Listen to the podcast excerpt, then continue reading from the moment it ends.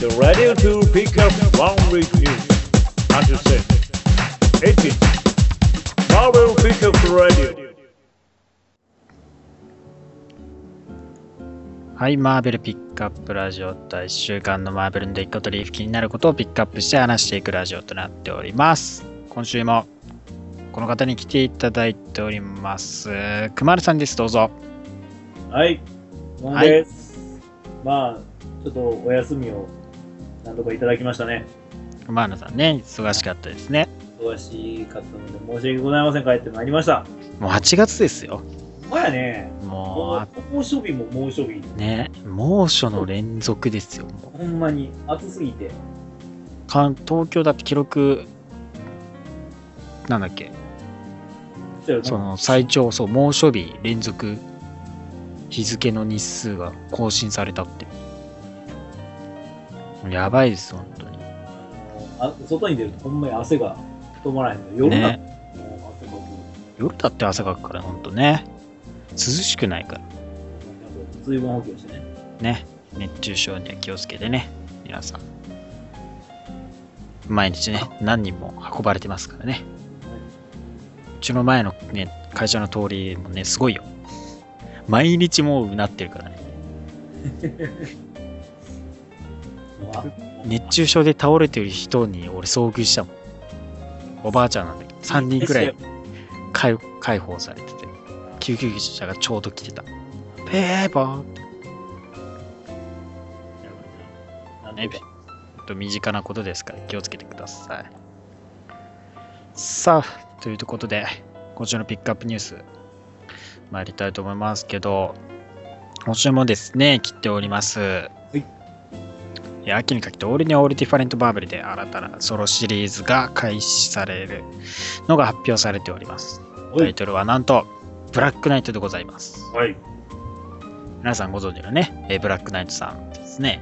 なんとシリーズライター、フランク・ティエリアーティストのルーカ・ピッツァリによって、えーデイン・ホイットマンをね、主人公としたソロシリーズが発表されております。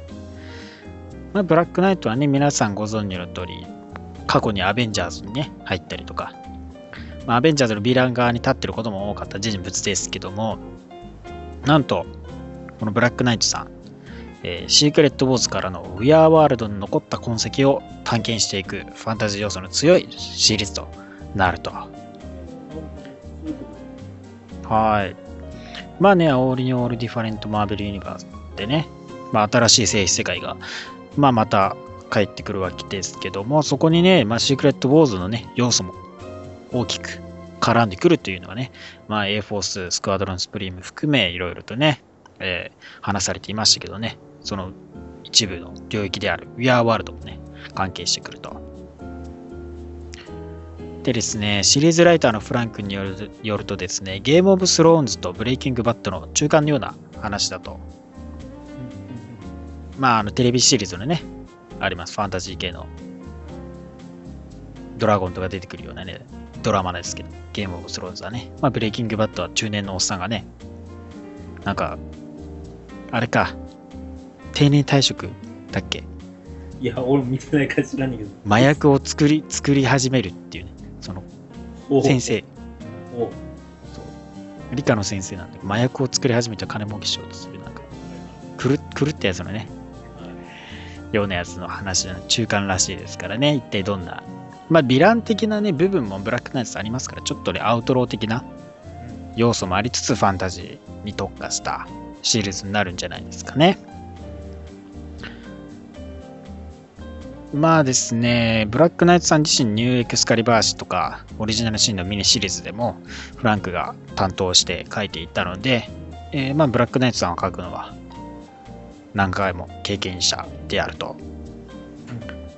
でシリーズの初めにのストーリーはですね、シークレットウォーズの一部であるニューアバロンから新たなホームを調べて、で、アベンジャーズとも出会って重要な役割を果たすと述べてますから、アベンジャーズがね、一体どんな関わり方をしてくるのか、っていったところも、ぜひとも読んでいただきたいですね。まあ、アベンジャーズもね、新しいアベンジャーズですから、そうね。で昔から知ってる顔じゃない人の方が多分ブラックナイトさん的には多いですからね。どう関わっていうん。まあね、ブラックナイトさんのシリーズ自体はまあ、あるにはありましたけど、あんまりね、最近出てないですからね。る知る限りまだ、うん僕はあんまり関わってない。まあね、呪われた剣を持ってたりとかね、あの、黒いね、お馬さんにまたがってますからね。中二病ってことなんですか？中二病ですね。まあ代々受け継がれてきてるんですけどね。あの中二病を受け継いできたと。そんな感じです。そんな感じですか。あまあ、かっこいいのはかっこいいですね。そうですね。コスチュームもあたり、新たにね、うん、かっこよくなってますから、ぜひとも注目していただきたいです。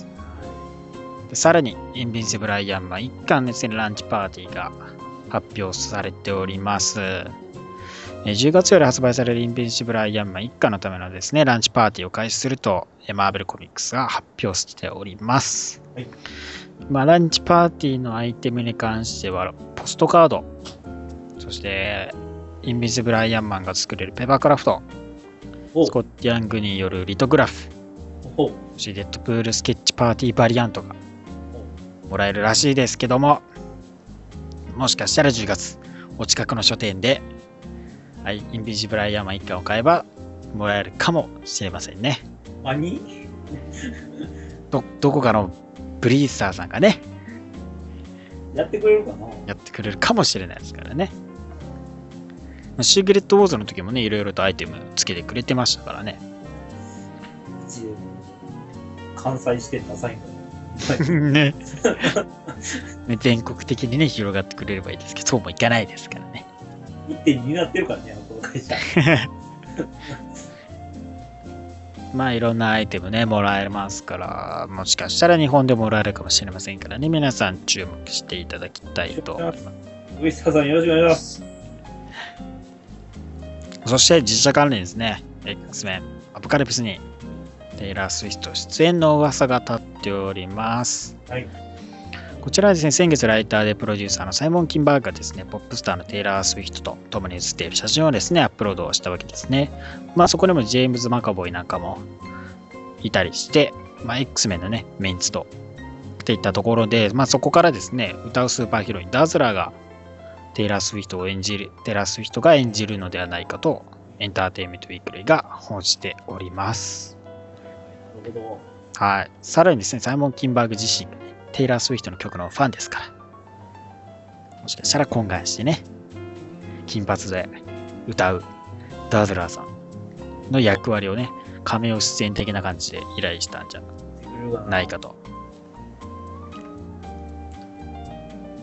まあでも見た目的にもね、合ってるんじゃないですかね、結構。あの、目のところに星のマークつければね。そうそう、ダズラーさん特徴ですからね。でもね、最近のコミックのダズラーさんやばいからね。単発で、なんか、なんだろうね、パンク系になっちゃったからね。そうね。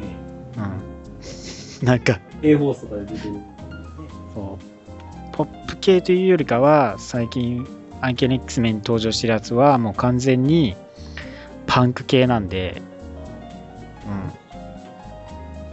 髪も黒いしシールドになんかね協力したりしてるし。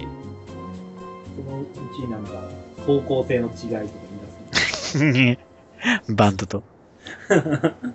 方向性ね。変わ変わりすぎたけどね。ダズラと性世界のダズラさんね。ちょっとねいろいろありましたからね。悲劇的なこともね。まあそんな彼女がねもしかしたら X メンアポカリプス登場するかもしれませんそしてですねマーベルスタジオ関連からはマーク・ラフォレ演じるハルクがキャプテンアメリカシビル用に登場するのがほぼ確定ではないかと報じられております。こちらはですね、最近マーク・ラフォロが映画キャプテンアメリカシビルウォーのセットにいる写真がですね、もたらされたために出てきたんですね。はい。まあね、ブルース・バナーが登場するとき、まあ、どっちの側につくのかっていう疑問について思う節があると思いますけど、伝えられるところですとね、ラファールはシビル・ウォーに登場するときにですね、キャプテンアメリカ演じるクリス・エヴァンスと、ファルコ演じるアンソニー・マッキー、さらにバロン・ジーンも演じるダニエル・ブリュールと共に撮影したと、当時のニュースグループブリットが報告してますから、もしかしたらね、えーキャプテンアメリカ側のキャラクターとして登場するかもしれません。あ、でも、そうなんかな、やっぱりでも、そっち側なんかな。まあ、でも、結局スターク側にはいかなそうな感じするからね。なんかね。そうよね。結局、仲良くしてるからね、スターク側とね。なんやかんや言ってね。なんやね、反論しつつも、しゃあないな、みたいな感じでついてってる感はあるんで。ね、あの人ね。なんだかんだついていってるからね、確かに。特にエイジオブウルトロンの時ね。何回か正気か、みたいなことを言ってたんやけど。お前大丈夫？マジでやんの？大丈夫かよみたいな感じで言いながらもしぶしぶやるっていう。やってる。徹夜で頑張るって優しいなと思ってたね。確かに。さすがブルースさん、推しに弱い。まあ、まあ、まあ、出てくるのはもう確定でしょ。ねここれは、弁当届けに来たとか、そんなんじゃないやろうから。ねお疲れおお疲れ、お弁当届けに来たよって。あれって。どっか旅立っていった人がお弁当抱えて持ってくるかい ちょっと収録覗きに来たみたいな。暇かみたいな感じになって本当だよ。キャプテンアメリカシビル王はね、2016年もう1年はい。で公開ですからね。そうですよ。言ってる間ですよ、一年は。ね、あっという間ですから皆さんね。今のうちにエイジオブウルトロはい。見に行ってください。はい。お願いします。さらに日本での朗報が舞い込んできております。はい。なんとあのドラマデビュデアデビルシリーズがですね、はい。放送しします。はい。ネットフリックスが日本上陸9月2日に正式に決定しております。お聞きました、その情報も。ついに、はい。来ますね、とうとう。ね、今秋といって、もう早々10月ぐらいかなと思ったらもう9月にやってくると。結構ね、決まんのギリギリでしたね。ねもう1ヶ月ぐらいでしたよね。だから、1ヶ月、ちょうど1ヶ月前ぐらいで発表って感じでしたからね。実際は連絡をね、もう連絡っていうか、まあ、それが来たのが、にに2日、3日前ぐらい。そうですね。だから、ねえ、ほんまに1ヶ月前ぐらい。ねえ。ただ、もう、内容がまだはっきりとしてないっていう。月額がいくらになるのかも。そうね、そういうところがまだ正式には明かされてはいないですけど、まあ、開始がか9月2日っていうのがね、正式発表で。で、まだ、その契約形態というかね、は支払い方法とかもどういったものになるのか、まだ具体的には分かんないんですけどね。家電製品とかでもね、今テレビでネットフリックスボタンがついてるもの。まあね、ネットフリックス自身がね、世界最大大手ですから。はい。ボタン1個でね、ネットフリックス見れるような。そうですよ。もうアメリカにしたらちょっとチャンネルの一つぐらいの感覚で、うん。ね、契約してある。そうそう。だから、フルとかね、DTV とか日本でのよりももっともっと人多いですからね。ね。そのネットフリックスがいよいよ日本上陸が2日、そしてね、ディアデビルも、もう、同時、多分同時くらいにはね、公開するような予定であるみたいなので、メタルギアと発売日同じなんですよ。そうですねメタルギアをやりつつ見ながらやればいいんじゃないですか？そうか。はい。ミッション中に見ればいいと思います。か眼帯してる男と両目見えない男と両方楽しまない。そうなんですよ。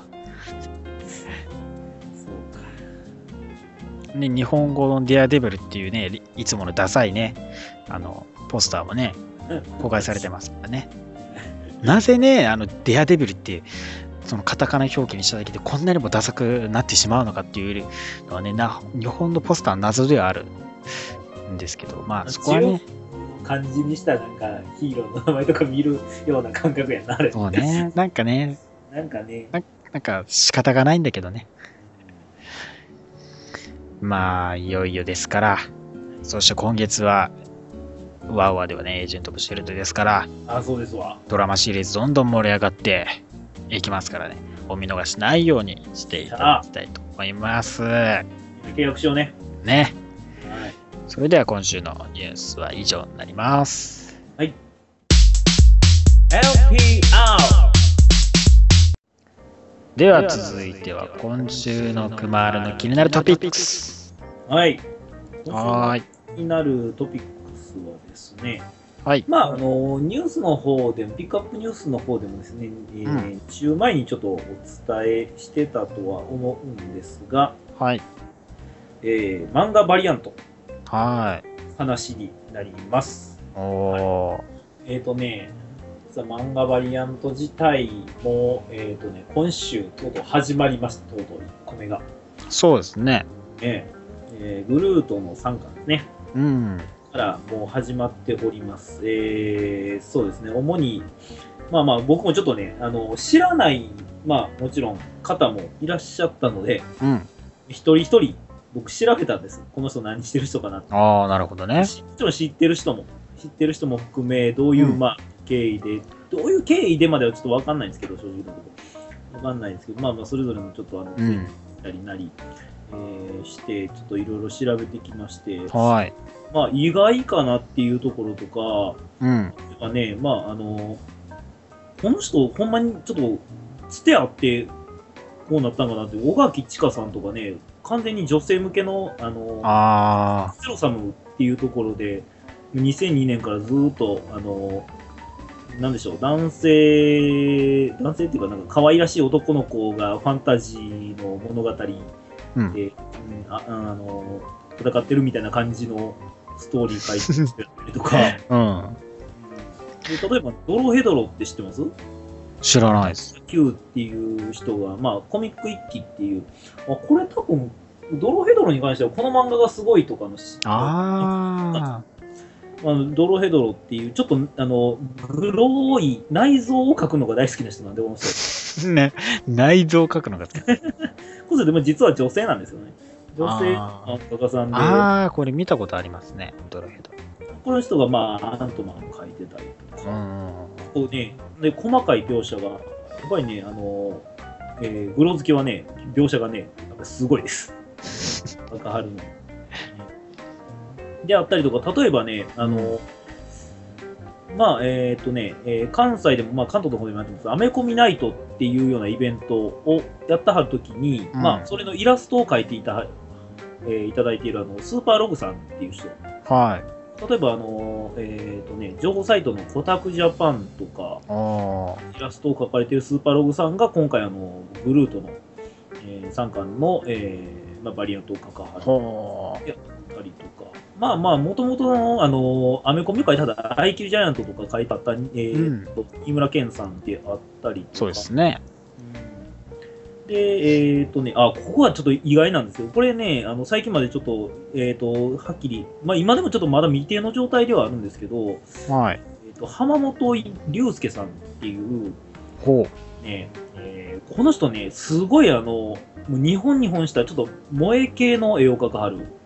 う。はい。えーえーとね、えーファミ通でね、えーひよこぼっちっていう漫画を描いてはったりとか、プチエヴァのイラストってわかります？はい。あの絵を描いてはるような人。へえ。ほんわかしたような、丸い、うんうんうんうん。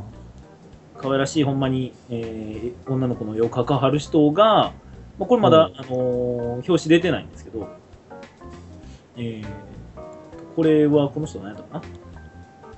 この人はそうか。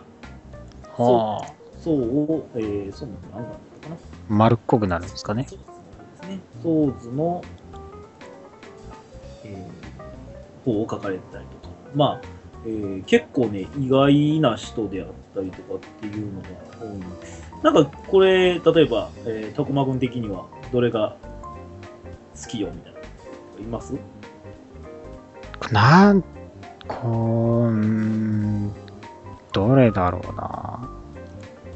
やっぱり一番、やっぱり少年誌としては馴染みを、うん村田先生になるのかな。まあやっぱ村田、そうね、絵的にもやっぱ馴染みあるし、まあ村田先生のやっぱ各アメコミキャラ好きかな。やっぱそうなっちゃうかな。僕は、まあ、世代的に、まあえー、と例えば「サイレント・メビウス」であったりとか探,、うん。探偵上いや違う解決上級探偵団が、えーやったあったあの朝宮清先生。この人もあの X に書いてあった時期あったしね。ああ、そうですね。もう好きやったりとか。まあ内藤先生であったりとか。内藤康弘先生はね、もう最近ほんまにあの第2回目の青春を謳歌してるというか結界先生でね盛り上がってる。へえ。この人はね、あの、えっ、と、あれです、ガーディアンズ・オブ・ノーウェアのああ、そうですね。表紙で、えー、ベノムさんをね。書いている人ですうんね。うんうん。っていうのを、えー書かれているということで、いろいろちょっと調べてみると、結構ね、面白い。えーあ、この人こういうつながりあったんやとか、そういうのもあるんで、まあ、ぜひちょっと、あの買っていただければなと思うんですが、まあ、もちろんはいと、あの、バリアントの、えーシリーズ、もちろん、えっ、とね、買おうと思ったら、いろいろ、えーとね、まあ、手段、はい。まあ、日本にいると選ばれているというか、限られてますね。でね、えっ、と、ブリスターさんがですね、実はは告知を聞かせていただいて、今回のあの漫画バリアントのシリーズを、まあ、予約を、まあ、えーしますよと。いうので、えーえー最近、えー言わはりましてですね、お。えーまあ、通常のその予約形態よりか、まあ、それをまとめて、えー、と予約したりとか、ちょっとはい先行予約みたいな感じをできるようにしますよということを前々から言ったはったんですけれども、はいえーとなんとですね、えーと、すごいタイミング、今日のこのろ、えー、と収録の日に、実は、えーとねえー今日からえー予約を開始しますという 連絡が来ました。本当だ。予約が来ている。そう実はね、まあ、今、こう収録日、えー8月の6日ですけれども、はい。えー6日の、えー夜、えー20時、えー8時ですね。はい。予約開始してますね予。約開始となりましてですね。えーまあ、えっ、とね、まあ、数にちょっと余裕はあるとは言い張ってるんですけども、うん。多めにね。えーまあ、なるべく急いだ方がいいよっていうのと、あと、ちょっと予約期間がかなり短いです。8月10日までです。本当だ。この間に予約しないと、もしかしてもう今後ちょっと手に入れるのしんどいかもしれない。月曜までですね。そうです、そうです。うん。人気ありますからね。あの、実際僕ね、ちょっと電話かけてブリスターさんに直接聞きました。内容お。内容というかね、あの、事前にその予約開始の数数日前にうんうん。電話を入れてですね、えー、まあやっぱり、あのもう何件もちょっと問い合わせを受けてるらしく、だいぶ慣れた口調で言われたんで、そ やるのかと。ういつ出すのかと。そうそうそう。どういう風な形になるのかっていうのも、あの、聞けたんで、やっぱりちょっとね、問い合わせやっぱ多かったらしい。です。で、まあ、はいその時はまだ全然決まってなかったんで、あの、分かり次第、まあ、ツイッターなり、ウェブサイトなりでお知らせしますよっていうことを、まあ、軽く言われたんですけれども、あやっぱり、あの、今までのそのバリアントのシリーズよりか全然、あの、影響力がやっぱ大きいみたいですね。ーまあ日本人が書いてるとなるとね、やっぱね、注目度も高くなりますよね。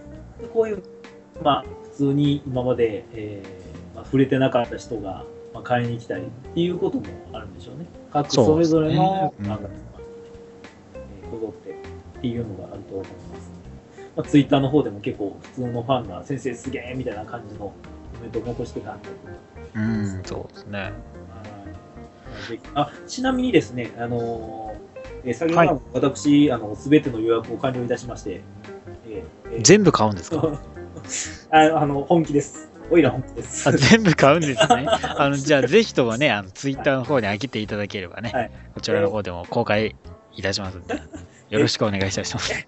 どういうこと？どういうこと？何を切れやんよ。いや、画像をね、届いた分を毎回画像をね、貼っていただければ。えー、なんか、どうもね、まとめて全部揃ってから発送みたいな感じになるみたいなんで、ああ、じゃあね、まとめたのね。そうそう。だからもう、あの、全部揃うのは 9, 9月末なので、そうですよね。で待っていただいて、みんな忘れた頃ぐらいに揃うと思いますので、ああ、じゃぜひ、あの、えー全部であの20巻分あります。はい。あ、そうですよね。はいえー全部、えー予約したところ、えー金額がとんでもないことになったんですけれども、20巻ですからね。まあ、1冊いいくらですかね。えーとねあ、でもね、普通通常価格よりは高いですよね。それがね、はウリサーさん普通にね、あのーバイえーバリアントを買うと、い。高かったんです800円とか倍近くしたりします結からねものによって。ものによってもっとしますからね。何千としますかしっかりね、なんでしょう、その、ちゃんと、あの、裏のでやったはったんでしょうね。金額がね、ら。はい。ほとんどね、えーほとんどすべてのものが640円。ああ、じゃあ安いですね。税込み640円の通常金額と同じぐらいの金額やったんで、うんまあ、もうほぼ同じちゃいますかね。そうですね。プラス100円、200、ついつもより100円ぐらい高いぐらいじゃないですかね。なんでね、あの、まあ、これ高いと見るか安いと見るかあれなんですけれども、全部揃えると、税込み1万2800円でした。そう、そんなもんで買えるんですね、逆にね。20巻分ね。なんで、えーぜひ、まあ、あの、10日までですので、急いでご注文していただいて、うん。えー、クリスタをひいひい言わせましょう。でもね、いい記念になりますからね、日本人の漫画家さん。なんかバリアントを書くこういうイベントっていうのはなかなかないですからね。だから俺もなんか周りに不況に使えるもんね。うんこの漫画家さんもこんなん書いてんねんでって見せれんもん。うん。うん、まあね、だから、まあ中途半端なね、感が多いですからね。うんまあ、それまでに発売されてるもの合わせて読んでみるのもいいんじゃないですかね。シークレットウォーズ関連だったら読みやすい。部分も多いと思いますからね。僕電子で買っちゃってますけど、うんまあ、前後、まあこれ見たきっかけで前後ちょっと買ったりとかするかもしれない。ねえ。皆さんぜひともこれいいきっかけになりますからね。買ってみて予約してみてはいかがでしょうか。おすすめは内藤先生 お俺の好きなあのベノムのこの液体状のギャッてこう字を書いてくれてる結構いい感じにね、いい感じこれは。シンプルでいいですよね。はい。じゃあ今週もくまるさんありがとうございました。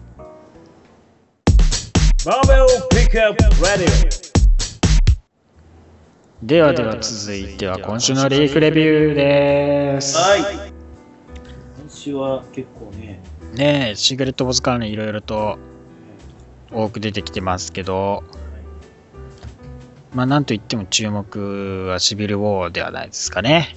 そうですね。まあ一巻から、えー見て、まあね、本当に内部分立。ザ・ブルーとザ・アイアンね、完全に国が分かれている領域として、キャプテンアメリカ率いるスティーブ・ロジャース率いるブルー、トニー・スターク率いるアイアンですね。まあね、その、各々のキャラ、まああんまりね、一巻では登場してなかったんですけども、今回ね、結構いろんなキャラ登場してきて、意外なね、立ち位置で登場してきている人物も、まあ多いと。何を隠そうね、まあそもそも X メン系があんまりその時、やっぱヒーロー同士のね、戦い、内戦においてあんまり参加しなかったじゃないですか。そうですよね。うん我、アンセズでね、決めました。割とこっちはこっちでちょっと関係ないからみたいなね、だったんです。今回はですねがっつり X メン勢も登場して2つの領域で2つのね国で分かれてるっていったところでそのキャラクターたちの面でもね意外な人物とかもいるといった状況なんですよね。まあ2巻最初ザ・ブルーに対してですねトニーがなんとエマ・フロストさんをが操縦しながらですね無人機を飛ばしているとドローンですね。ねえでそこにね現れるのはねもちろん天候を操るそうなる領空のね領域といえばストームさんこのストームさんもね、ミリタリーのジャケット着てかっこいいんですよね。ミリタリー系、やっぱあれですね、いいですね。ねえ、かっこいいよね、基本的に。なんかね、いちいちね、このシビルウォーのね、出てくる格好と生きがいといいかっこいいんだよ。そうドローンもそうなんだけどね、いちいちかっこいいのがね、やらしいですよね。あんまりヒーローヒーローしてないというかね。そうそうそうそう。そのヒーロー感もあるんだけど、そこまで全面的に出してるわけじゃないからね。軍人に近いそう。ストームさんもね、髪短くて、まあ、若干のモヒカン、側モヒでね。でね、ドローンをね、あの瞬殺して、そのドローンを回収して、まあ、あの、スティールタウンですね、工場地帯に、まあ、持っていくと。ブルー側のね、彼女は人間なので。で、そこに持っていった先にですね、これもまたミリタリー姿が似合うコロッサスさんがいるわけですよ。でもね、結構ね、傷がね、そのうん鉄なんだけど若干錆びたようなね、結構重傷だったんじゃないですかね。傷をね、深手を負ってるようなコロッサスなんなんですけど、まあそこでね、ドローンをね、調べて、まあ、そのドローンのね、コア、頭と呼ばれるブレインをですね、まあ、取り出したと。で、アイアンマントニー側のね、キャピタルシティに行くんですけども、そこではね、なんと、こっちもね、また意外な人物がいるわけですよね。なんとね、あ、トニー・スターク側にバッキー・バーンズがいるわけですよ。スティーブ側にいないというね、うんバッキーが。どういう経緯でそうなったんでしょうね。ね、どういう経緯でね、そのバッキーがこのトニー側にいてしまうのかっていうね、ところも気になりますけど、まあ、スティーブ側ははですね、まあ、えー前回からパーカー、ピーター・パーカーがね、いるわけですけど、ま、ピーターはね、ちょっとまあ、家族に会って、で、またね、メイリー・ジェーンと、また家族にね、会いに行きたいと、ちょっとやっぱ会いたいと。だからね、その家族に会うためにやっぱり僕、亡命してしまおうかな、みたいなね、ちょっと悩みもあるわけですよね。そこはね、やっぱなんだろう、二つの、その対立するね、トニー側と、そのスティーブ側とのね、中で揺れ動く立場というところはですね、まあ、オリジナルのシビル・ウォーとは変わらない、変わらずの役割っていったところも担っているんですよね。でね、そのトニーとね、えーシーハルクさんのやりとりがあって、何かを見つけるわけですけど、それが何なのかっていったところと、ハンク・マッコイがスティーブ側でいて、まあ、サンドマンがね、囚われていたり、捉え方面白い。ね。中にね、そうただ、なこれ何やろうと思ったら、そうスタジオになって砂状にね、顔が顔がね、出てる。砂にさせられていたっていう。まあ、そこでね、取り出されたりとかね。水出ちゃって 水、水を常にね、こう、いるわけですからね。砂状にさせられてるっていうね。この面白い荒技とか。こういったところも面白いですよね。で、そう、あとね、シーハルクさんとトニーのね、ベッドシーンとかね。トニー、トニーがね、あの、骨折らないか心配で心配でしょうがないんですよ、ね。ほんまやな。まあ、トニーもね、いい体つきですからね、鍛えてますからね、基本的にね。鍛えてるけど、鍛えてるけど、いやいやお鍛えてる人間とし桁が違うからね。そうやろ。うん。パワーレベルがちょっと違いすぎるのがね。どんな、どんな、こう、やり、やり、うんどんな感じでやるんだろうね、あれね。引っこ抜かれると思う。シーハルクさんはさぞね、優しくしてくれてるんでしょうけ そうそう優しさが。ど。で、今度スティーブ側が、えーアイアン側にですね、潜入するところで、で、ピーター・パーカーとね、えーあと、ベノムさんですよ。今回ね、スリムなベノムさんですよね。で、なんとね、黒いデアデビルのようなエレクトラさん。エレクトラさんがね、そう、デアデビルみたいにね、マスクの角つけたやつを着てるわけですよね。そうなんですよ。で、あとブラックパンサーですよね。ね、なんでね、そういう経緯なのかっていうところもね、気になるんですけど、まあね、そこで、えー登場したのがね、また巨大な、でっかいアイアン、アイアンマンですか、これ？まあ、センチネル的な。センチネル的なね、でっかいアイアンマンさんが、ね、襲ってくるわけですよね。でね、なんと、X メン、もっと重要な人物いますよね。はい。プロフェッサーがなんとね。トニー側にいたと。いったところでこれ、2巻終わるんですよね。久しぶりになんか、プロフェッサーの顔みたいな気がします。ね、プロフェッサーね、最近、あの、シューケレトーズになって、やっとね、ちょっとまともに出てくるようになったんでね。あの、AVX 以来、死んで以来ね、あんま登場してなかったんでね。いやー、これはもう、あれですね。うん。もういつまた回戦してもみたいな状態が常に続いてね。ほんとピリピリしてて、本当にね、オリジナルのシビル王よりもさらに悪化した関係の中での、ですからね。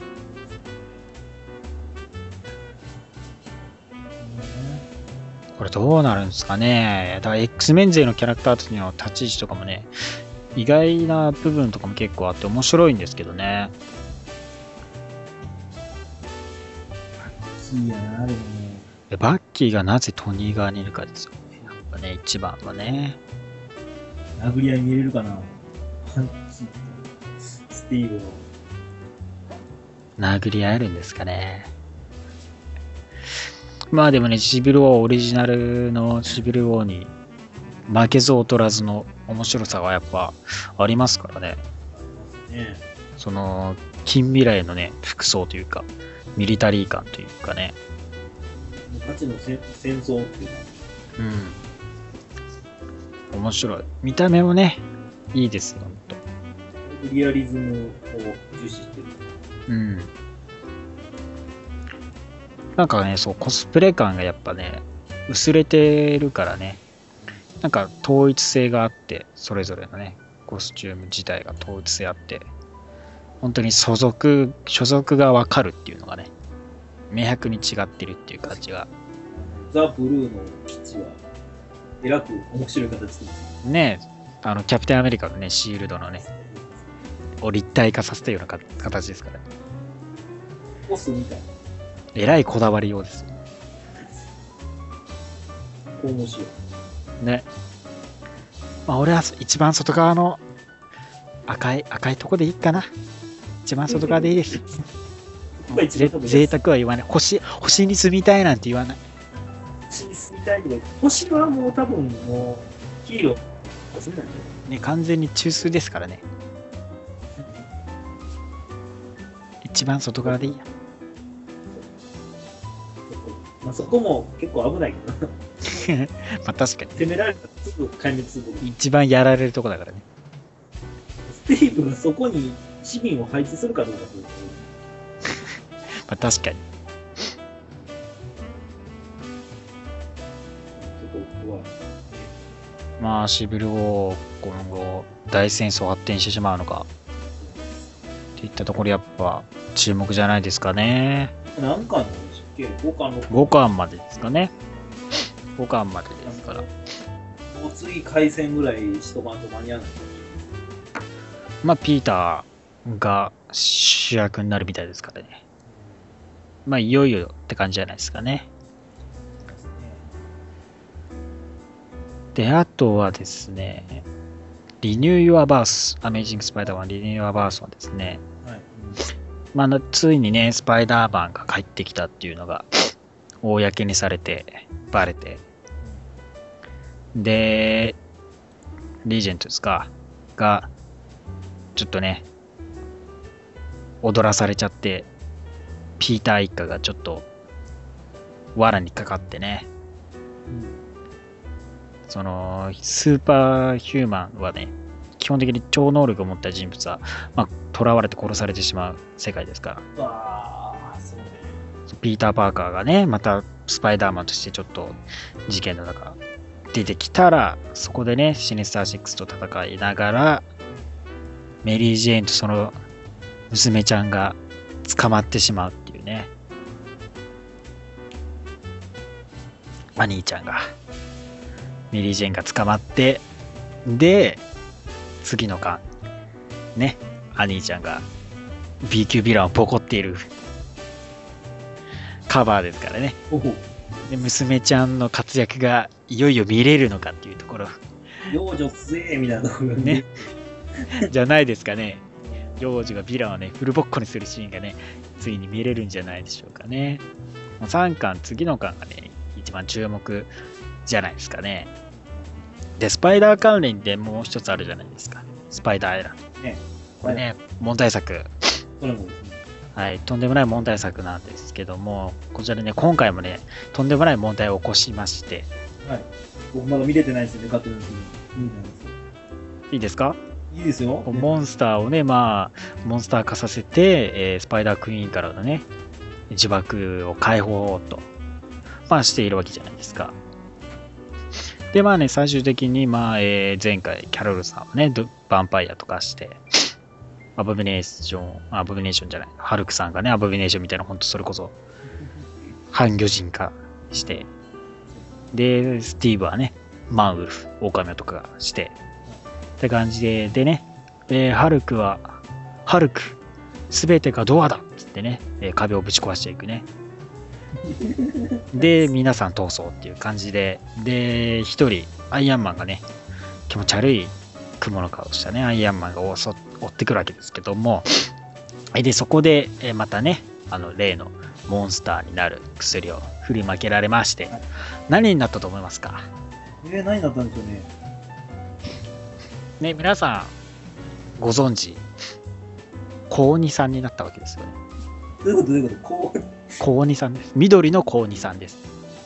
そうです。グリーンゴブリンになったんです。はい。あのー例のね、あの、グリーンゴブリンのようにね、あノーマン・オズボーンのようにグリーンゴブリンと化しまして、で、まあね、普通の顔、なんだ、こいつだけ普通の顔じゃねえかって思うじゃないですか。えーなんとね、えーノーマン・オズボーンのね、装備、えーグライダーとかパンプキンボムとかがまたあれ、またね、なぜかね、ちゃんと用意されておりまして、なんと自分のその着ていたアーマーをですね、グリーンゴブリンの見た目のように変えてしまったんですね。で、グライダーに乗っていくというね、なんとも非効率なことをしだしたという、トニー・スターク、完全に行かれてしまいましたね。グリーンゴブリンイコールその装備しなあかんっていうわけじゃない。いやね、そのはずなんですけどね、緑とね、紫のあのカバーにもなっていますからね、あの、まずグリーンゴブリンってさ、まあまあ、精神異常きたしてる状態で、別になんか、あの、装備持ってへんかったら、別結構ただの強人みたいなそう、そうなんですよ。そうなんですけど、なぜかね、グリーンゴブリン化してね、そのグリーンゴブリンの見た目になりたいっていう 欲望は、と、その欲求が耐えられなくなるのかな？そうらしいです。なんか紫と緑のまといたいらしいですね。ね。あーまあまあそんな感じで、キモくして、でですね、まあジャイアントマン、スパイダー、えブラックパンサーマンスパイダー、ビーストマンスパイダーとかとね、いろいろ、まあ戦っていく中で、まあベノムさん、エージェントベルムと、えービジョンがですね、ある施設でですね、なんとこれまた死んだと思われていたピーター・パーカーをですね、見つけ出すんです。いよいよですよ。まあね、まだ眠っていてね、あの例のカプセルみたいなところで、水の中に入れられたままのね、ピーターさんを見つけたっていうところで、今回は終わるんですね。ねすごい問題作ですね。大殺すぎるんですね、これは。どいつもこいつもね、えーモンスター化させちゃって。で、一番良かったシーンはですね、えーキャロルさんがね、ヴァンパイアになってましまいましたから、血、血をくれ、血をくれっていう感じでね、えー輸血用のね、あの、パック、血が入ったパックあるじゃないですか。あれをね、チューチュー飲み出すっていうところが、面白かったですね。なるほど。吸気つけがもう吸わんとしゃあないと。そうなん、血を飲まないとね、もうね、喉カラカラですからね。仕方ないですね。結構それ飲ましといたら普通にいい人なんじゃないの？え、それのマーシロ別に全然いい人。てか、ヒヒーロー今日いい人ですからね。あの別にモンスターっぽい見た目になっただけで、心はね、いい人ですか そうか。ら。はなんかどうないの？でも精神異常になっちまうい。のまあ、ねえ、それで天下取って、まあ天下っていうか、まあ、スパイダークイーンを倒して、その、その子どうすんだろうね。は いそれで、わあ、平和だを取り戻したぞってなるのかね。ななんか動物の森みたいな感じ。本当だよね。リアル動物の森みたいになるんじゃないですかね。ならへんと思うんだけどな。ねまあ、あと、ガーディアンズのオキアはね、ちょっと、ヨタツさんとガーディアンズの因縁なんかが明かされたりとかやばいですね、ヨタクさんね。したんですけど、ね、そう、こいつがね、ものくそい強くて、こんな強いと思わなかった。かませかなと思ったんだけど。そうね、そうなんですよ。カマスだと思ってたらね、ものねくそ強くて、全然見えへんかって。そう見えないのに、あのガモラとドラッグスをですね、ボッコボコにするんですよね。本気でね。で、二人やられてしまうわけですよ。で、ロケットだけ残ってね。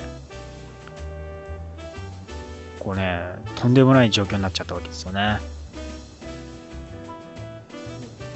やっぱりね、この、えっ、とね、ノベアに関してはね、バトルのね、表現がね、結構好き。ねいい感じですよね。しっかりしてるんですよ。ななんかお、おまけ程度にマンティスさんもやられてるのがなんかかわいそうなんですけどね。そうですね。うん。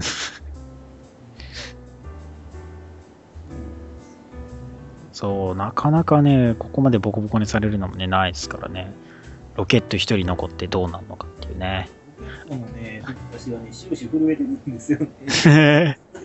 ビビってんのかな I am not here! って。ね、ジョタツさん、弾けてますから。あと、インフィニティガントレットね。ああ3巻。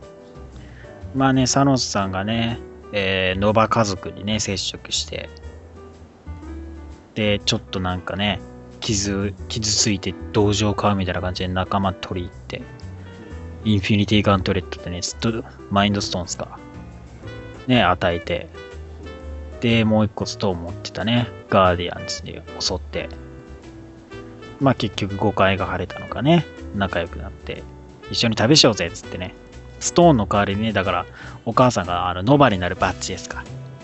あれをね、与えて、やったぜみたいな感じでね、スターローズは嬉しかったですからね。たりとかね、あと謎のね、フラッシュバックとかね。結構展開早いんですよ。ねお母さんの謎のフラッシュバック、これこれが誰なのかね。で、インフィニティストーンを持つっていうね。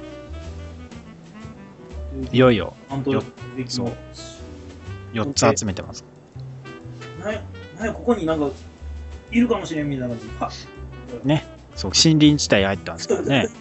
俺なんかあれっつってガモラが感づいたと思ったらね、もちろん皆さんご存知、グルートさんでしたってね。なんだよ、やめてよ、みたいな。これ、これ、そう。で、喋ってる言葉の節々から、一単語ずつ拾ってきて、最終的に、アイアムグルートって言うっていう。うんそうそうそう。アイ、アイ、アイ、アイ、グル、グル、グル、ルート、ルートって言ってね。で、突然インフィニティストーンの一つ渡すっていうね。そうそう。お前持ってんかいっていうね。で、4つ集まるっていうね。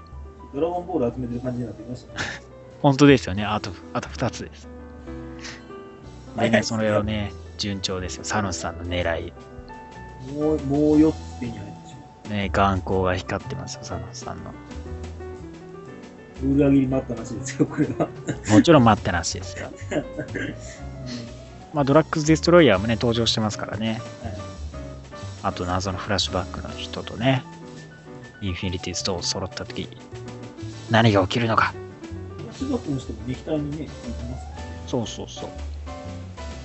これは誰、誰なんですかね？アダム・フォックスなのかな？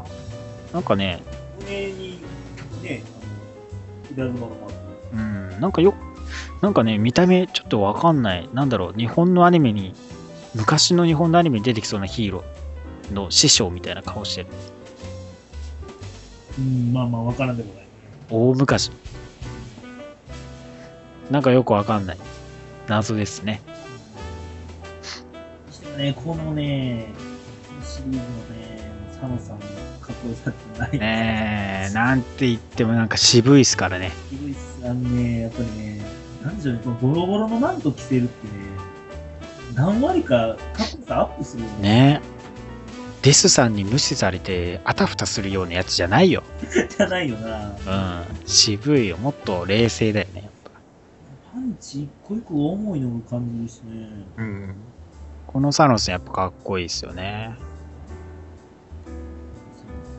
うん。あとね、もう一巻読んだのがね、ラストデイズのミス・マーベル。はいはいはい。そうや。俺も買って、それもまだ見てないこれはね、いやね、な、内容とかともかく、終始、キャロルとカマラさん、カマラちゃんのやりとりが可愛い。もうね、可愛い。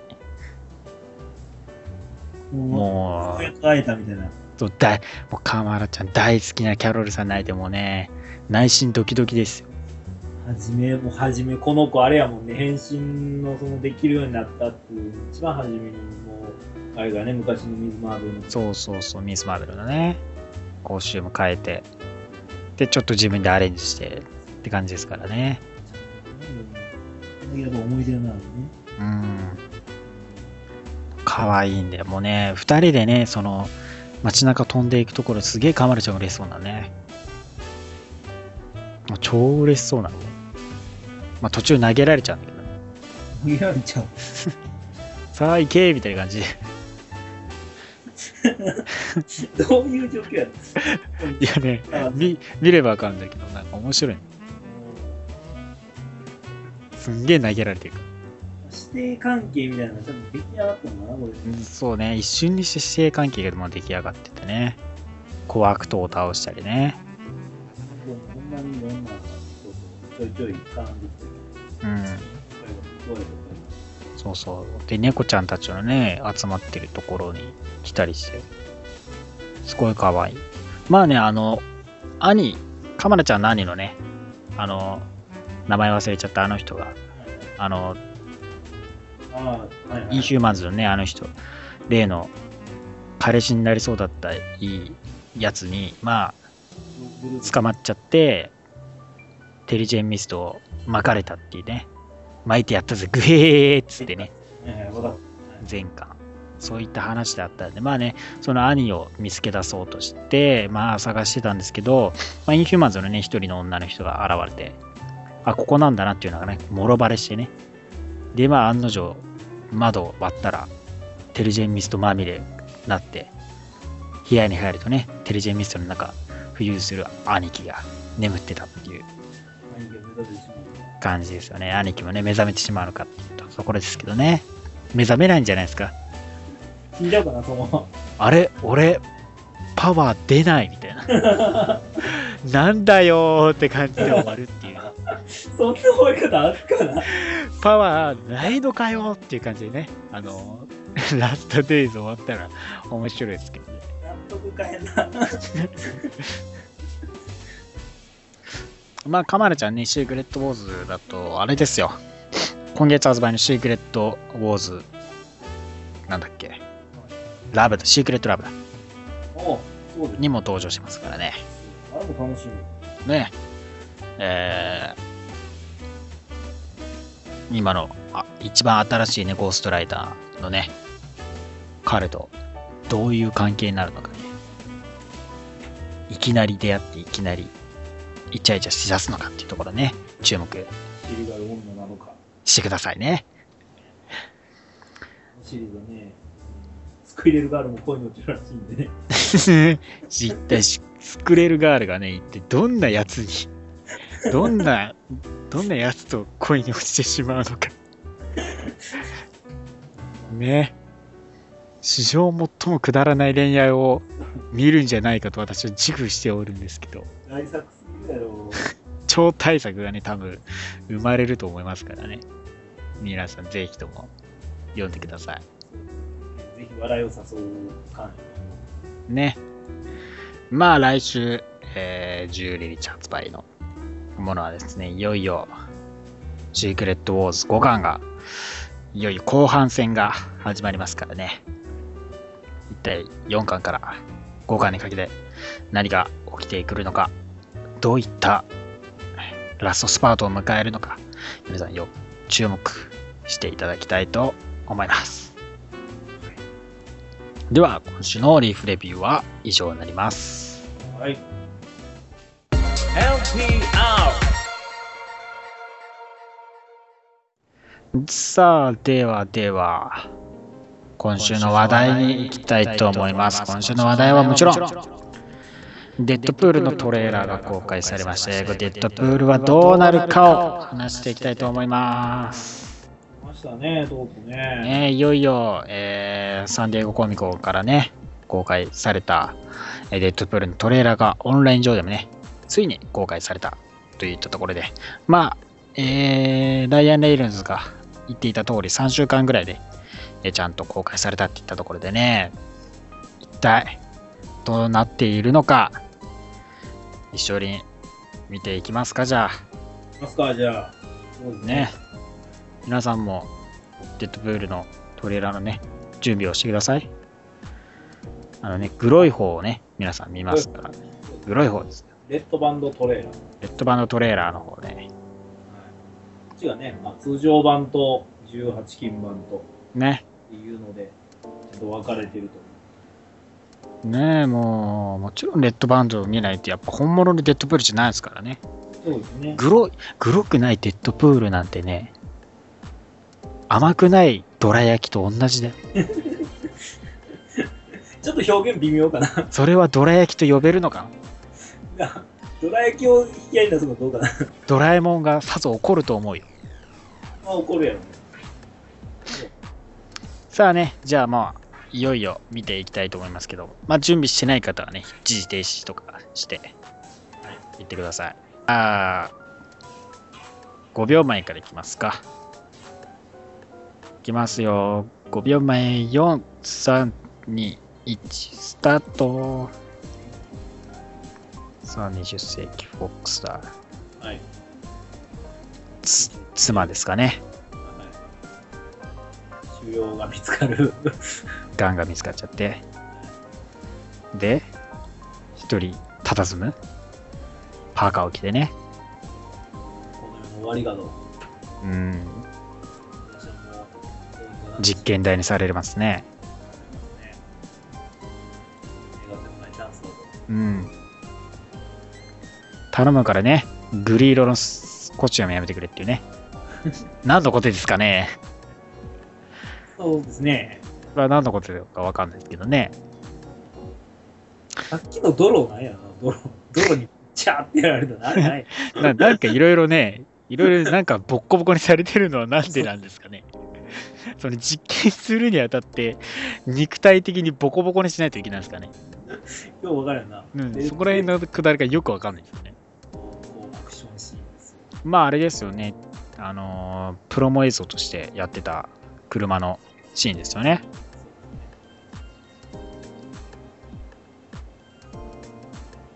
で手だけ手だけ出して。ピコね。この、この喋り口調がまたいいですよね。ッねえ。デッドプールらしいというか、ベラベラベラベラ喋って、いきなり渋い声出すとかね。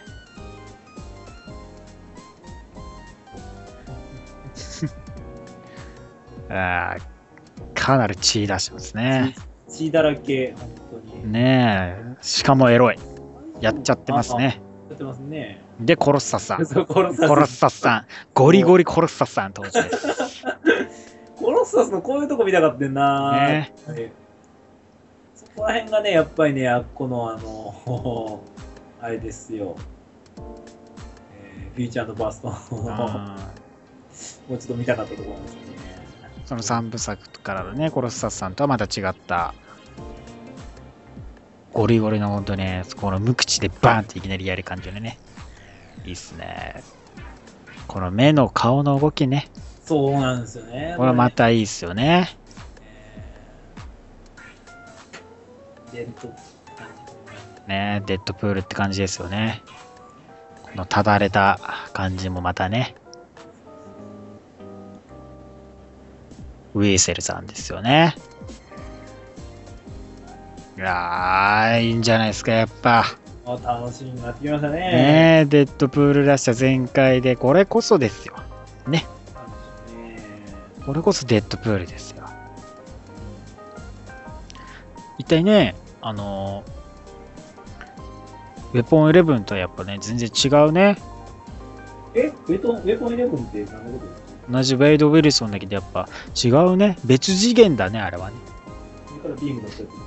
まあ、あれだよね。デイズ・オブ・フューチャー・パストでね、時間変わったからね。つ そうですね。時間変わってデッドプールが誕生したからね。ウェポン11は消滅ですからね。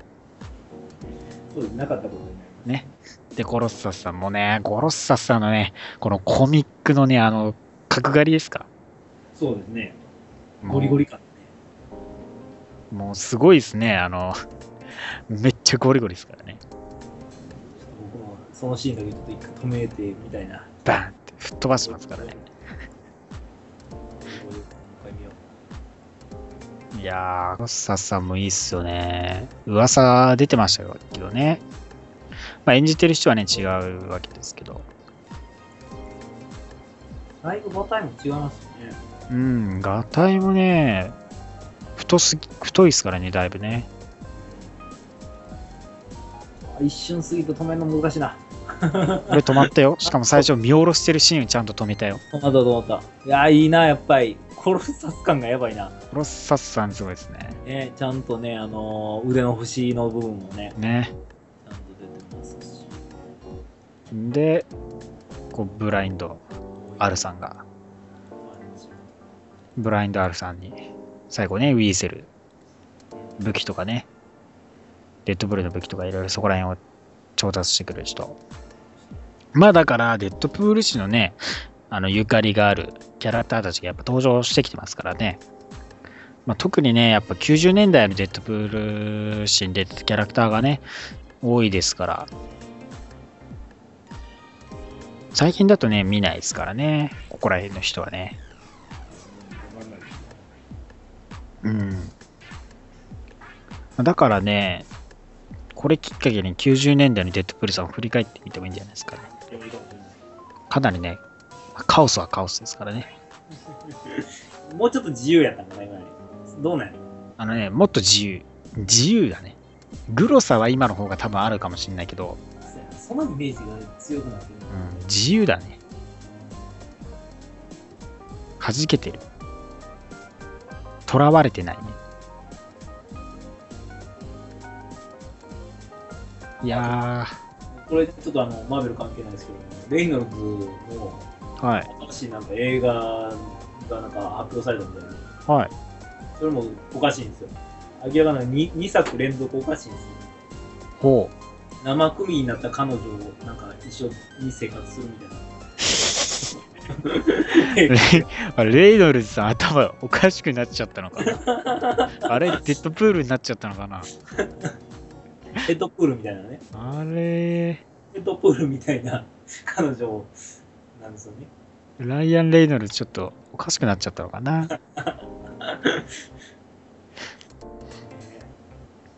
まあ。お面白い俳優になってきたんで、結構ね、ねいいキャラクターになってきてますよなんかこういう俳優なかなか最近いいひんかったみたいな。うんねまあ本当にねそういう面はね彼持ってたんですけどね。まあちょっとねあのウルヴァリンの方ではちょっとねあの本気を出せなかった。でねなんかそうお口封じされちゃいましたからね。喋んな。った方が面白かったと思うんだけどな。ねえなんで喋らせなかったんですかねほんまにねシリアスなところで喋ったらあかんってなったのかないやシリアスにしなきゃダメだよってそこはダメだって喋らそこはね違うんだよ喋らなくなるのがいいんだよみたいなね、死ぬ時も I'll be back とか言ってたら面白かったのにね。あの振り向きざまにいきなり喋り出すみたいな。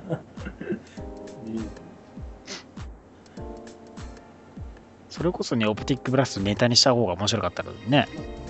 これでも食らえっつって。最後に、最後にそれを使ったのに。そんなん出せんのかよみたいな。確かに。いやー、期待は高まりますよ。ねこれでまあもしかしたらね、大ヒットを飛ばしても、デッドプール2になるねえ、なんとね、デッドプール2ね、もし、やるとしたらですね、えーデッドプールのディレクターのティム・ミラーがね、エンパイアのインタビューに答えてたんですけど、まあ、ケーブルからまあ離れた場合、デッドプールは本当決定的なヴィランがいないと。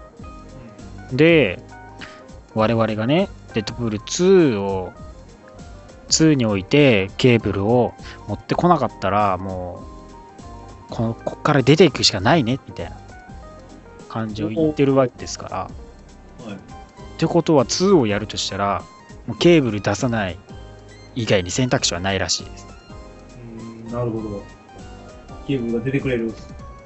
ケーブルがいよいよ、マーベル・シネマティック・ユニバースじゃない、X メン・ユニバースにやってくるかもしれない。かもしれない運転。知れない運転。うんそうね、合流もして、まあね、デッドプールと個人映画やるって言ったら、で、X メンのね、その、映画ユニバースにっていうことだからね、やっぱそこはケーブルとのコンビはやっぱり見ないとね。見ときたいよね。ね。まあ、デッドプールの初登場も、ニューミュータンズ、まあ、X フォースからですからね。まあ、ケーブルも、えニューミュータンズ X フォースからですから。この数年の間になんとか。ね。もしかしたら、だからニューミュータンズもやるじゃないですか。うん、そうやそうや。そっちの方にも出てくるかもしれないですからね。ケーブルが。そしたらもうデッドプールに出ようが何何しようが、好き勝手だろう。思いますから。デッドプールなんやったらどこにでも出れるしね。そうそう、デッドプールどこにでも出ていいからね。許されると思う。ね。ニューミュータントで敵として出てきてもいいわけですからね。ほんまに。ねそその本当にコミックの初登場シーンを模したように出てきたら面白いですからね。で、まあ、倒したみたいな感じで。倒ね倒され、さ倒されて。死んだと思ってた俺だよみたいな感じで。いいやん。ね本当の黒幕ね。本当の黒幕に対してデッドプールがケーブル側についちゃうみたいなね。感じで、そしたら2でね、デッドプールとケーブル、一緒に冒険し始めたらまた面白いですからね。ねいや、夢は膨らま膨らみますけど、やっぱ、作れる側もね、やっぱそういうことしたいみたいですからね。なかなか難しい。判権はやっぱ難しいね。この判権というシステムを誰が作ったんやろ、ほんまに。ね自由に行きたいもんやね。まあ判権があったからこそマーベルは生きてこられたっていう面もありますけどね。一長一短ですね。縛られてしまってるもんね。ねまあだからね、デッドプールとケーブルが出るとしたらもうドミノさんは欠かせないわけですからね。そうですよ。ねドミノさんなんかも見れるんじゃないですかね。セクシー担当、ドミノさん。ドミノさん普通に描いてあのクマ描いたら可愛く見えるかな。まあ女優さんに、まあそれ相応の女優さんを持ってくれば、白塗りしてパンパンダチックにすれば。まあ今時いけるんじゃないですか。やりようはありますからね、結構ね。ただ単に目の周りが黒いようになって、そうそうそう。不足でみたいな感じの感じでもいいかもねとこですかね。いよいよですか。もうトレーラー来たってことは本当ね、もうすぐですよね。だからもう半年か。そっか、もう半年だね。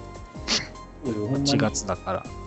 もう、ねカウントダウン、カウントダウンするには早すぎるけど。ねもう 2, 2月ですから、来年のね。日本公開はまあどうなるのかは、まだわからないですけど。うん。あれだ、いつの間にかですよ。まあね、R15 でもいいからね、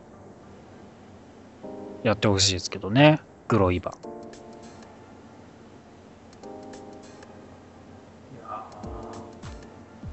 もう半年ですね。もう間近ですよ。いよいよ、映画デッドプール。X メン系の新たな世界を構築するのがまさかのね、デッドプールさんですから。ーうんね最近よく二人で言ってますけど、期待値として、あれですよ。何回見に行きましょう。え。そうですね。まあ、デッドプールさんだったらまあ、まあ3回ですかね。3回は見に行きましょ OK、3回見に行きましょう。ね。う。はい。それぐらいいい作品にしてくれると思いますから。吹き替え、吹き替えでも面白そうかもしれない。ちゃんとした声優させたら面白いかもしれないわ。そうそうそう、それ相応のだから吹き替えの声優さんにやってもらって、そのダベリがね、上手い人、喋りがこう、ベラベラベラベラ喋るのが上手い人にやってもらってね、振り回しとかで結構、これ化ける。うん、吹き替え結構、吹き替えでも面白いかもしれないですよね、ほんとね、こんだけ喋るキャラクターだったらね。うん。ね。3D でやったら、また 2D と吹き替えとで3回、前も言いましたけれども、ね。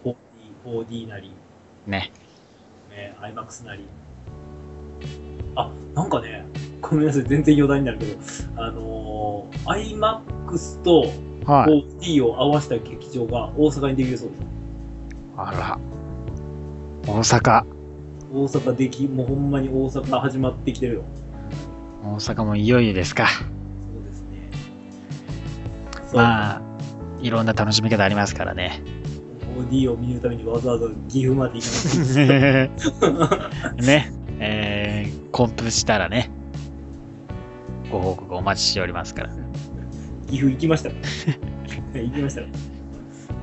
さあ、では今週は以上になりますけど、何か言い残したことございますか？そうですね。えー、まあまあ、もちろん、あの、ネットフリックス結構ね、キンキンにいろいろ楽しみなこね。とがね、だ来月なんかはそのデアデビルもそうだけど、ね、アントマンまで公開ですから、忘れずにね、デアデビル見ながら見ていただければ。まあまあ、ほんまに暇なく、そうですよね。今月シールド、来月デアデビルとアントマン、そして10月はファンタスティック4。